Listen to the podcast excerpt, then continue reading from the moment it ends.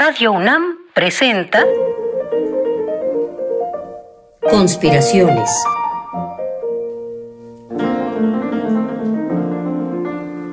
Bitácora de un admirador de Balzac. Por Otto Cázares.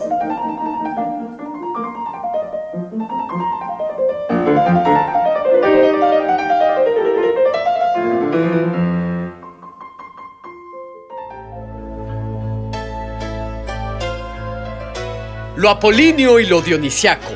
La pelea de dos milenios y medio. Rounds 1, 2, 3 y 4.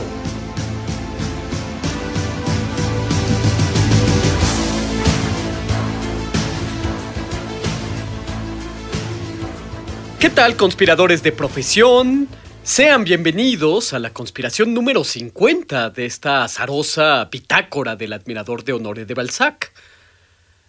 Probablemente todos ustedes estén familiarizados, en mayor o menor medida, con ese territorio conocido, territorio común en la cultura, que confronta a dos sensibilidades. Por un lado, una sensibilidad serena, mesurada, y que privilegia las formas bellas y armoniosas. Y por el otro lado, una sensibilidad violenta, impetuosa, y cuyos excesos extralimitan los bordes del individuo. Estas dos sensibilidades se corresponden y se complementan una a la otra, como el arco y la lira, para utilizar la frase de Heráclito. Entre la sensibilidad serena, que se identifica con el dios Apolo, y los espasmos de la sensibilidad violenta, que se identifica con el dios Dionisio, se debate la disonancia de la sensibilidad. Y como es muy sabido, pero es mi gusto recordárselos, para el filósofo Friedrich Nietzsche, el antagonismo entre las dos sensibilidades, lo apolíneo y lo dionisiaco, se reconcilia solo superficial y momentáneamente por intermediación del arte. Ese arte, sin el cual, dice Nietzsche, la vida sería un error, porque sin arte seríamos solo la disonancia, sin ningún tipo de tregua entre las dos sensibilidades. El arte es precisamente la tregua oportuna a la disonancia. Pero adentrémonos a las biografías sagradas de los dos dioses que dan nombre a las dos sensibilidades. Adentrémonos a Apolo y Dionisio, una pelea que, más que ser la pelea del siglo, es una pelea que tiene dos milenios y medio. Pelearán diez rounds.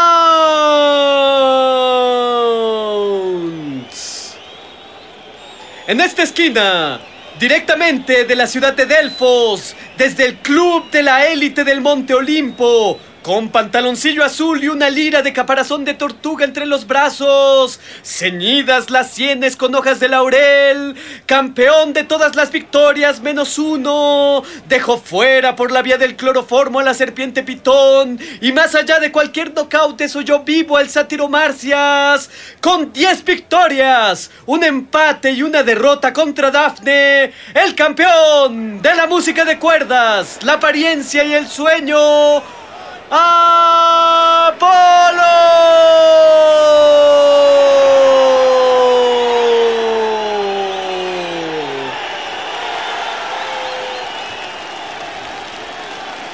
Directamente, venido desde el extranjero, venido de los barrios bajos de Frigia o de Tracia o de Asia Menor, ¿quién lo sabe? Vistiendo un pantaloncillo rojo, el dios nacido dos veces, la primera de la unión del rayo y de Semele, la segunda del muslo de Zeus, adoptó forma de pantera, de lince o de máscara, campeón por diez veces menos uno de la embriaguez, el relámpago, la epifanía y la sabiduría trágica, con 16 victorias por la vía del tremebundo knockout menádico, dos empates e infinitas derrotas, el campeón del vino, la danza y la embriaguez, Dionisio.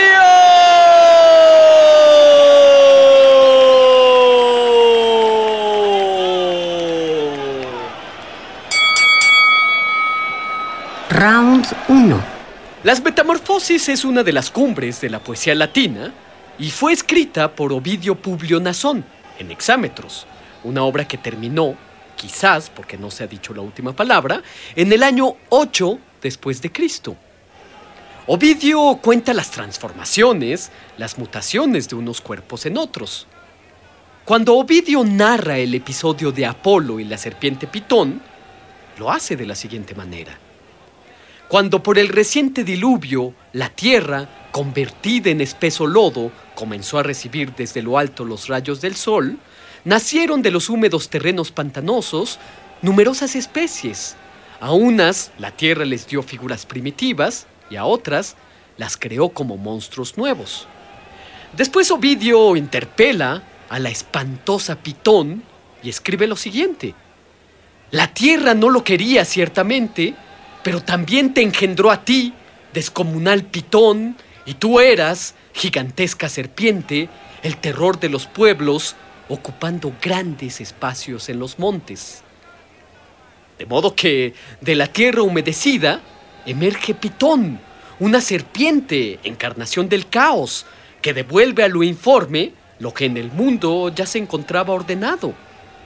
Pitón, en la mitología grecolatina, como el dragón Tiamat en la mitología mesopotámica, son personificaciones, agentes del caos.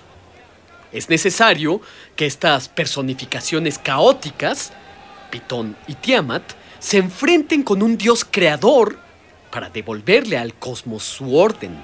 Marduk lucha contra el dragón Tiamat y Apolo lucha contra Pitón.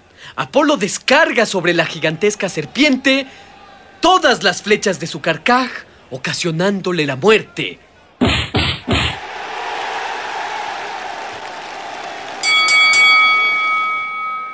Round 2.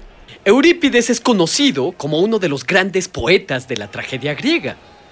Lo que no es muy conocido es que Eurípides, en su primera juventud, quiso ser pintor y se hizo discípulo del más célebre pintor de la época, Poliñoto, un pintor de escenas del inframundo. Eurípides dejó los pinceles y para beneficio de la humanidad escribió tragedias. La tragedia de título Las Vacantes es una obra de madurez. Eurípides la escribió a los 76 años de edad. En Las Vacantes vemos a mujeres que celebran con frenético arrebato el advenimiento del dios Dionisio. Con el grito de Evoé, Evoé, las mujeres piden la llegada del dios. También estas mujeres cantan ditirambos. Las vacantes o ménades, como también se les conoce, son mujeres que danzan frenéticamente, ya lo he dicho. Pero en este frenesí báquico, dionisiaco, las vacantes practican la homofagia y la alelofagia, es decir, se comen a sí mismas y se comen entre sí. Bailan de modo tan violento que desarticulan sus miembros. Arañan el suelo hasta obtener leche, mandan miel de los tirsos que llevan en las manos y van por las ciudades raptando niños mientras sus cabelleras arden en fuego. Pues bien, en la ciudad de Tebas, el tirano de la ciudad, de nombre Penteo, se rehúsa a adoptar los ritos violentos de adoración a Dionisio. Incluso, Penteo ha perseguido y ha encarcelado a las Ménades.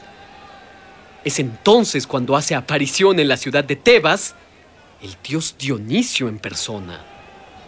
Dionisio se presenta ante Penteo e inspira al pobre individuo una locura.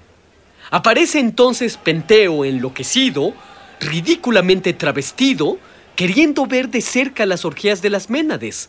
Así que con su ridícula indumentaria, Penteo se esconde detrás de algunos arbustos, pero es descubierto por unas vacantes de encías sangrantes que sin chistar lo desmembran como antes desmembraban algunas vacas.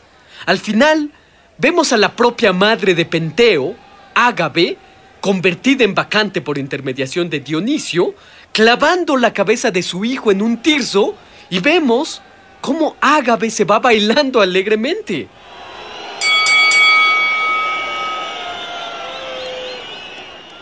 La danza frenética de las vacantes dionisiacas, su canto coral, música de percusiones y de flautas, se opone a la música más serena, la música de cuerdas del dios Apolo.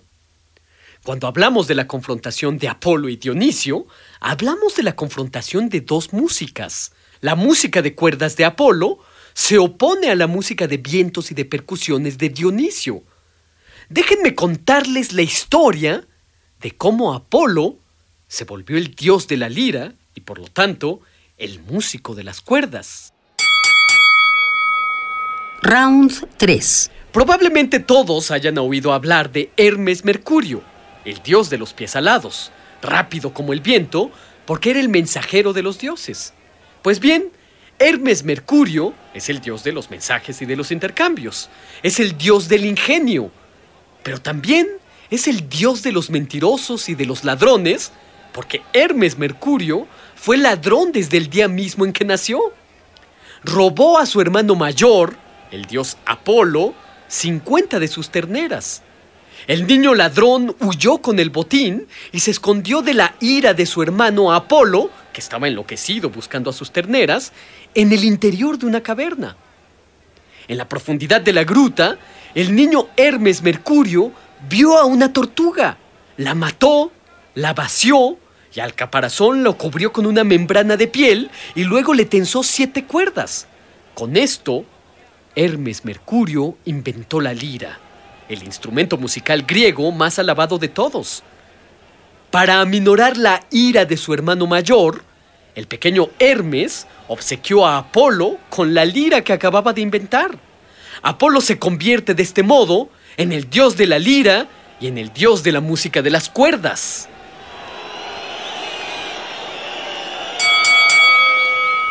Round 4. He aquí un tenebroso episodio del dios Apolo.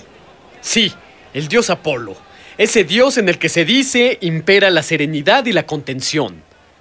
Este tenebroso misterio, donde hay un siniestro rito de transformación radical, muestra muy a las claras esta confrontación de las dos músicas de la que les hablé antes. La música de cuerdas de Apolo se opone a la música de vientos y de percusiones de Dionisio. El sátiro Marcias, mitad hombre, mitad macho cabrío, era un virtuoso intérprete del aulós, que es una flauta doble, y por lo tanto un instrumento de viento. Este sátiro se enfrentó en un certamen musical al dios Apolo, las cuerdas contra los vientos. En este enfrentamiento de las dos músicas, Apolo contra Marcias, el rey de Frigia, el infame rey Midas, determinó victorioso al dios Apolo, y la victoria apolínea trajo para Marcias unas terribles consecuencias. Como si se tratara de una espantosa disonancia musical, Apolo le retira la piel a su contrincante. ¡Pobre Marcias! Le dan la muerte viva al tiempo en que el sátiro grita, ¿Por qué me desgarras de mí mismo? Este round sin duda se lo lleva Apolo por la vía de un más que tremebundo knockout.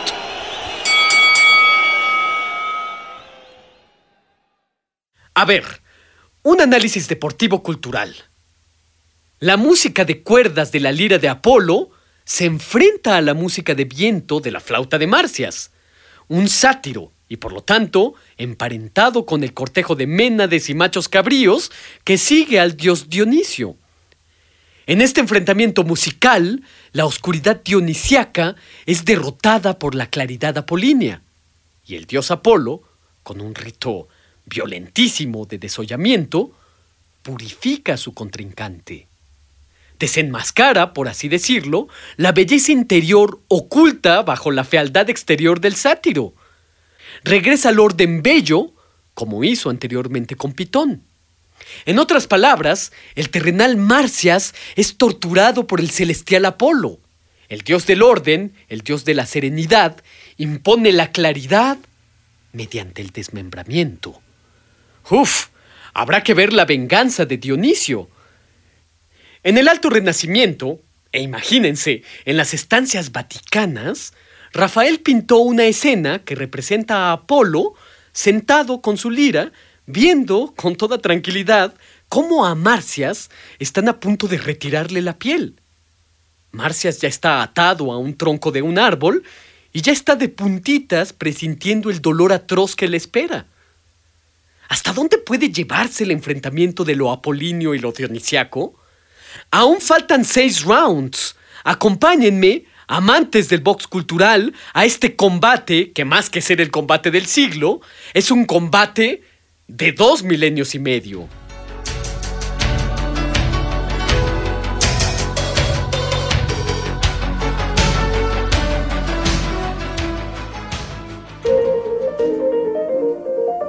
Conspiraciones.